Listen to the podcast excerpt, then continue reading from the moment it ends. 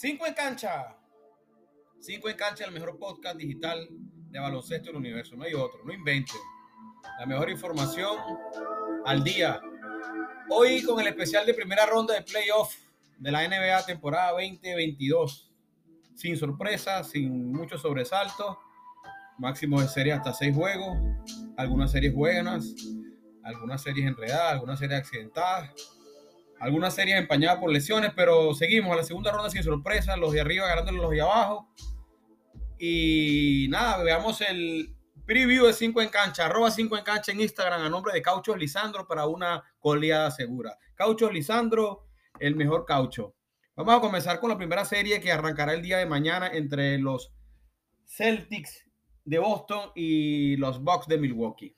Eh, en la serie anterior, el equipo de Milwaukee eh, superó una lesión de Chris Middleton, el gran conejo negro, y avanzó a esta, a esta, a esta siguiente fase contra todos los pronósticos. ¿Por qué yo contra todos los pronósticos? Porque al momento de, lesionarse Chris Middleton, se, vino abajo el favoritismo del equipo como tal, ya que él es pieza clave, es este Moneyball del equipo, este jugador tan importante como Chris Middleton, que su aporte en defensa es normal, pero su aporte en ofensiva es letal y oportuno ante la ausencia del, gran conejo negro, el señor Chris Middleton, eh, veremos una, una serie para mi pareja, para mí el equipo de Boston aplicará lo que hizo con Kevin Durant, que fue darle mucha falta. El, equipo de Boston Celtics, comandado por, por Jason Tatum, Jason Tatum eh, subiendo escalones para convertirse en una de las caras de la liga, o si ya no lo es.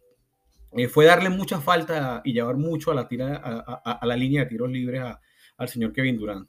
Esto le funcionó, el equipo salió de ritmo, un equipo sin banca, como yo le dije, era una sorpresa si el equipo de, Brooklyn alcanzaba algo más allá. Lo dije en mi último programa, que era una sorpresa, no, no le daba mucho porque no tenían banca y su tirador estrella no estaba al día, no estaba al tope, no jugó.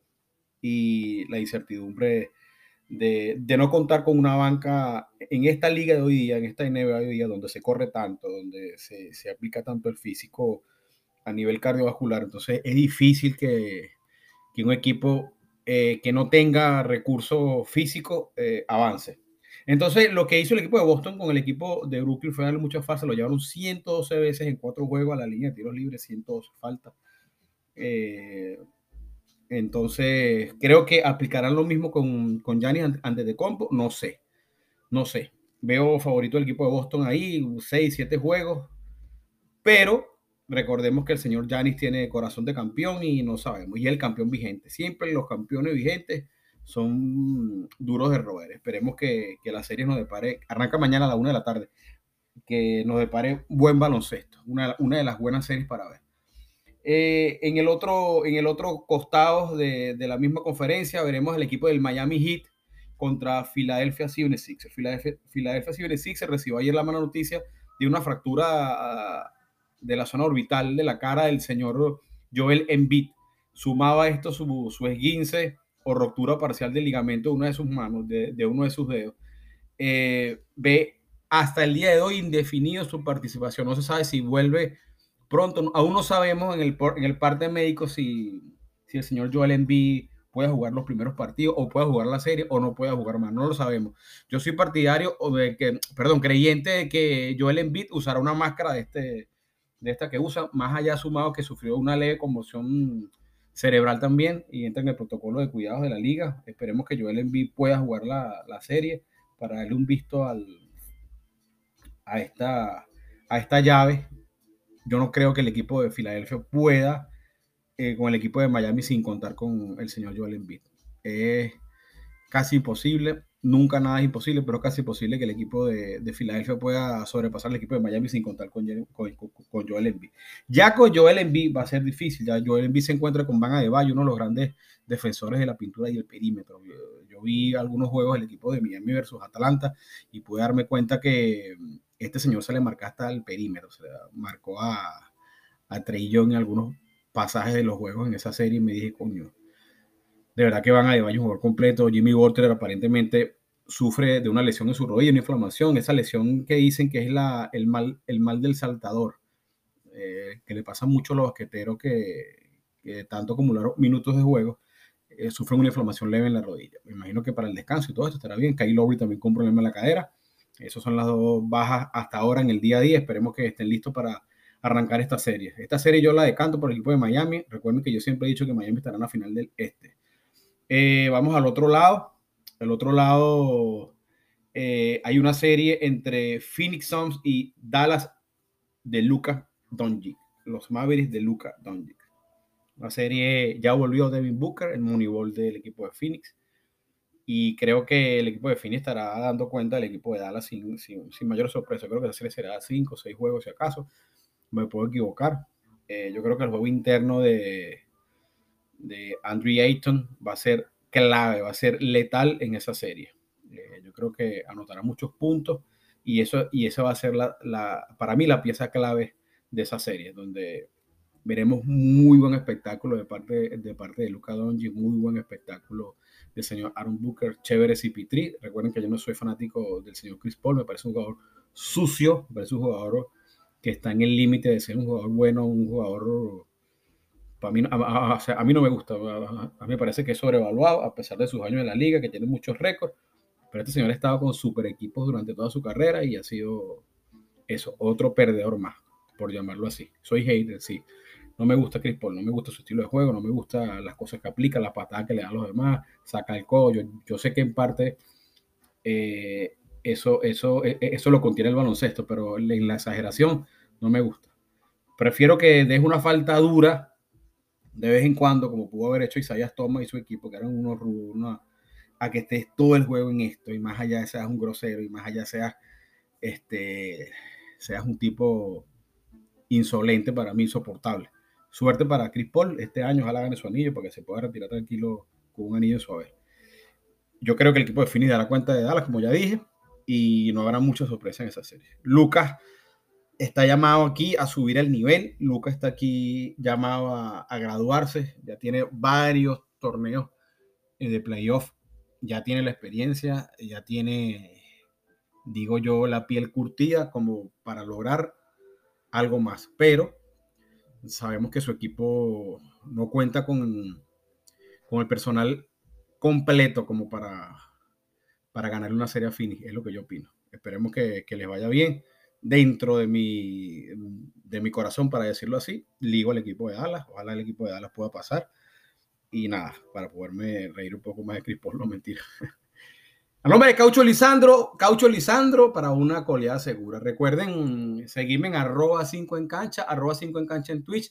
Saludo a mi pana Alejandro Cauro de Basket Pre Oficial. Sigan esa cuenta, arroba Basket Pre Oficial.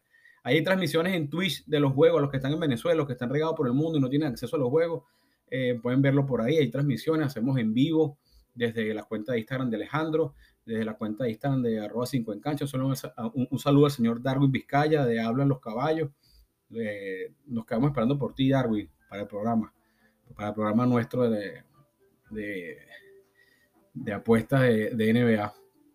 Eh, un saludo a todos mis panas de Estados Unidos, a los que están en Miami, a los que están en Florida, a los que están por allá por Texas, a los que están en Argentina, en España, en Colombia, a todos. Un saludo cordial a todos. Eh, seguimos la próxima serie.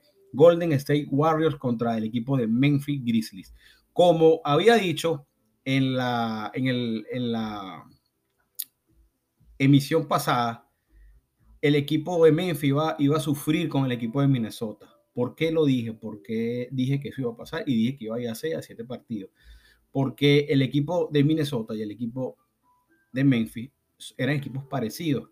Siempre pensando que el equipo de Minnesota, en este caso, tenía algo más en, en, el, en, la, en, la, individual, en la individual, porque yo de pronto sí cuento con, con Jean Moran, pero allá estoy contando con Eva, estoy contando con Anthony Towns, tengo el mismo voz. Entonces, eh, tenía ese, esa, esa leve ventaja. El Patrick Beverly en la defensa, en la parte psicológica, todo chévere, pero yo creo que lo que adoleció el equipo de Minnesota durante toda la temporada les pasó factura en esta serie. ¿Qué fue? La voz mandante en los últimos instantes de cada juego. La voz mandante, alguien que agarrara la pelota, eh, calmara, alguien que, que, llamara, más allá del técnico. Ayer, ayer, ayer me decía, no, que es culpa del técnico, el técnico votó los juegos. Yo no creo que un técnico de NBA, salvo Doc Rivers, eh, quiera votar un juego. Cuando llama al tiempo, y lo hizo, en, dos juegos, llamó al tiempo, confeccionó jugadas para que los jugadores le aplicaran. Y en dos, en, en dos, en dos ejemplos que le quiero dar, dos jugadas, eh, creo que una noche y una en, la, en el anterior juego, la comentaba Jalen Rose en el, en el cierre del partido. El técnico mandó hacer una jugada de un pick and pop alto, eh, con una, una cortina arriba, eh, que el jugador alto se quedara. hicieron una jugada que estaba marcada. Y esta jugada no fue ejecutada en, en, ambos, en, ambas, en ambos ejemplos. Fueron triples lanzados por Carl Anthony Towns desde más lejos de, de, la raya, seis pies más atrás. Y eran, o sea, que si, que si no es de acrílico, parte el tablero. Entonces, más allá de lo que el técnico quiera que tú hagas, es lo que tú hagas, es lo que tú ejecutes. El técnico te va a decir en la carpeta, esto por aquí, tú marcas, tú llevas la bola. Pero si tú en tu ejecución mental no llevas a cabo la tarea que te indica el, el técnico, eh, es muy mezquino echarle la culpa de todo el técnico. Parte de la culpa, de pronto, el time de pedir, de pedir tiempo fuera, valga la redundancia, eh, sí criticable. Jugadores eh, técnicos en, la, en el playoff, salvando Spoltra, Doc Rivers y, y, otro que se me escape, son ciertamente o, o, o digamos técnicos sin tanta experiencia como para para criticarlos en esta, en esta, en esta fase de, la, de playoff. Si votaron los juegos, no votaron los juegos, también doy, soy de la opinión de que la intensidad de un partido defensivamente, tú la puedes mantener, cierto, jugar muy bien, pero cuando esta intensidad defensiva te lleva a dar faltas, a dar faltas por la misma intensidad, por la misma experiencia, recordemos que estos equipos tenían media edad de 23 y 24 años. Si sacábamos a Patrick Beverly de Minnesota y sacábamos a Steve Adams de Memphis, los equipos quedaban en nueve años medio, o sea, niños jugando baloncesto. Recordemos que ya Morán tiene 22 años, Edward tiene 21, uno de los más viejos es Carl Anthony Town y tiene 24, sáquenlo por ahí, saquen por ahí la cuenta de la juventud que había y él son los dos equipos con el ritmo más alto de juego de la NBA eh, después de San Antonio Spurs. O sea, los equipos que más rápido corren la cancha, el pace más alto son esos tres muy pegaditos los tres. Entonces, eso te lleva también a perder balones, a tomar decisiones apresuradas, a no tener calma. Y es el momento cuando hace falta un jugador que tome la pelota, la calme, meta la bola que vale dinero. Lo hace David Booker, lo hace Jamoran, lo hace el mismo Bain, lo hace Jason Tatum ahora.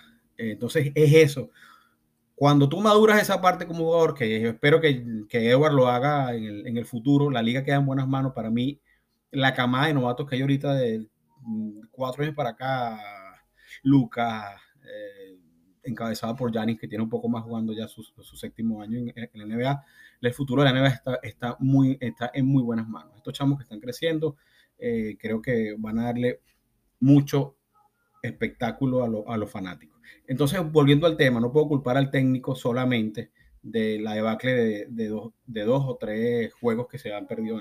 Es parte del juego. Si yo sacrifiqué la defensa y en esa defensa di falta, no me alcanza para terminar el partido y me votaron a dos jugadores, eh, de pronto puede ser culpa del técnico, pero también la intensidad de cómo te manejas como jugador en dando una falta. Patrick Beverly es un señor que tiene ya años en la liga y no se administró, o sea, le, le dio falta y le dio puerta abierta a que contuvo en cierta parte allá Morán del juego, pero en la postremería del partido él no estaba porque se excedía en la falta. No es lo mismo marcar bien que dar falta. Entonces, para mí es una de las razones. Para mí esta serie de Golden State contra Memphis Grizzlies eh, va a estar buena. Yo creo que en el planteamiento técnico, recordemos que el técnico no contó con, con Steve Adams, aún no... sí, yo, yo sé el por qué no jugó Steve Adams, es lo que yo vi.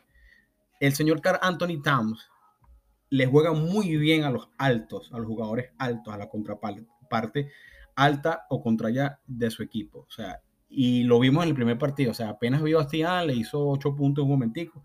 Cuando él tiene jugadores más pequeños que lo marcan, lo molestan y lo sacan del perímetro, perdón, lo sacan al perímetro, el jugador se incomoda, se ve incómodo. Y lo ha dicho.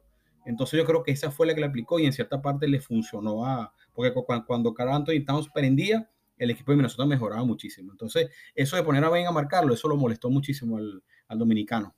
Entonces, yo creo que eso fue una de las partes. Entonces, volviendo al tema de, Golden State versus Memphis, eh, quiero ver la, capacidad pulmonar, por decirlo así, del equipo de Golden State en esta serie que viene.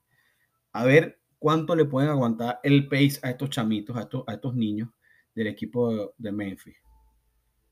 Yo, para mí, vi, una lista de los más valiosos del, de playoff que sacó Bleacher Report y dije, vean que los medios son donde incluyen a, a, Stephen Curry y bueno, y Stephen Curry, pues, sabemos que Stephen Curry en los playoffs baja el nivel, no me vengan a decir que no, habrá jugado dos pares de playoffs buenos, pero sabemos que no es que lo juega mal, sino que baja el nivel.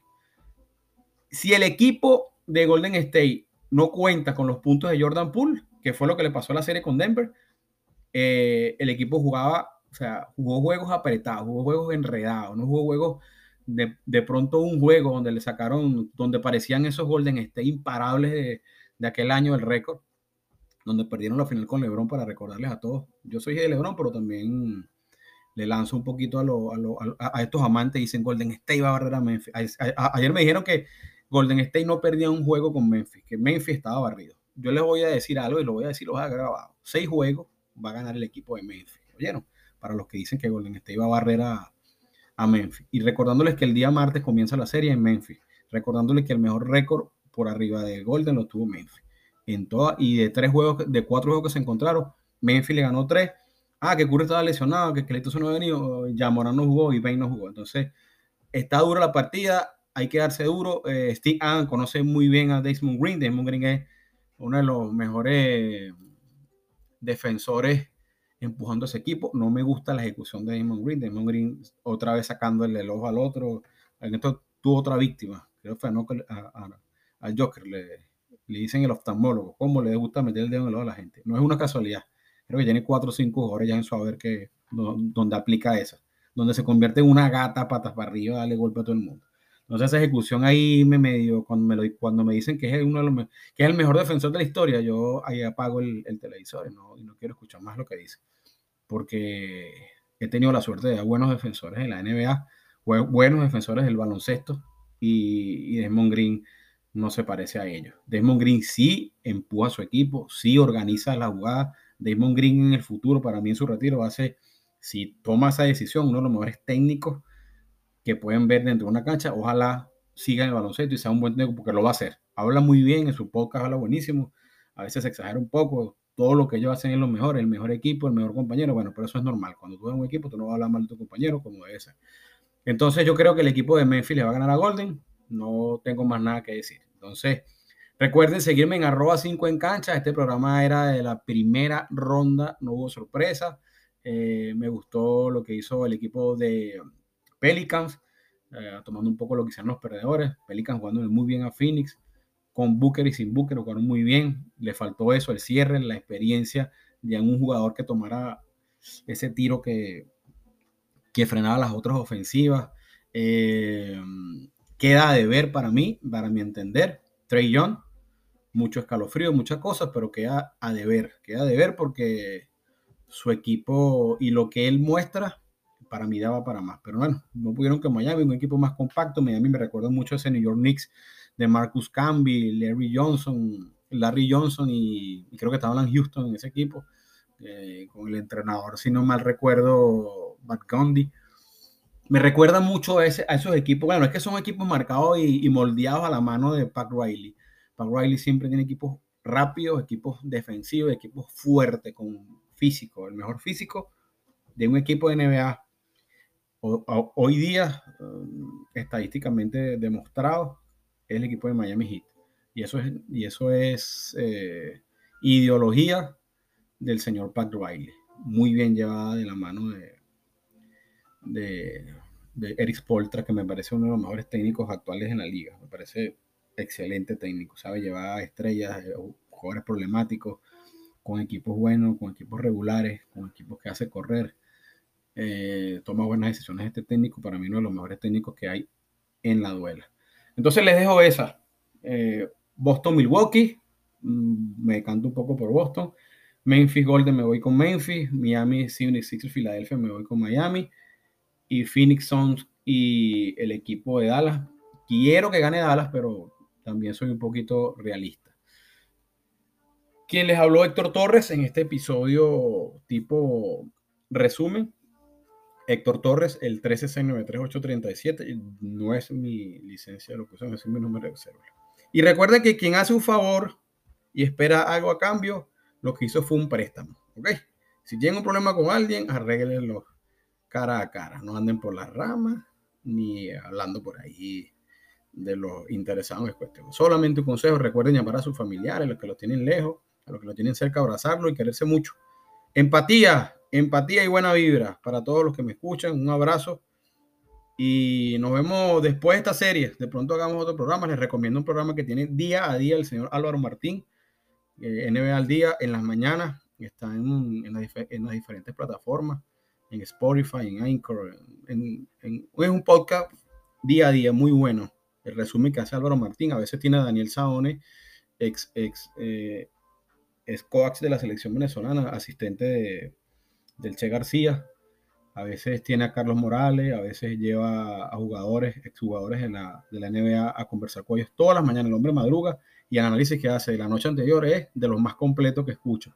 Eh, por ahí tengo también otro podcast que les puedo recomendar de unos mexicanos que se llama IQ NBA, que también son buenos podcasts, son unos podcasts que están comenzando, nada que ver con este que es otra cosa, otro nivel. Ganador de seis premios Emmy, dos premios Clio y un premio de la academia.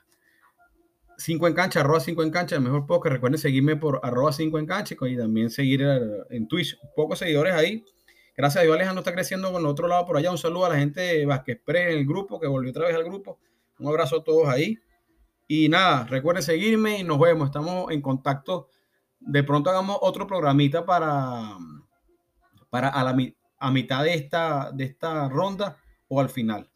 Suerte para sus equipos, suerte a todos los fanáticos y que gane el mejor.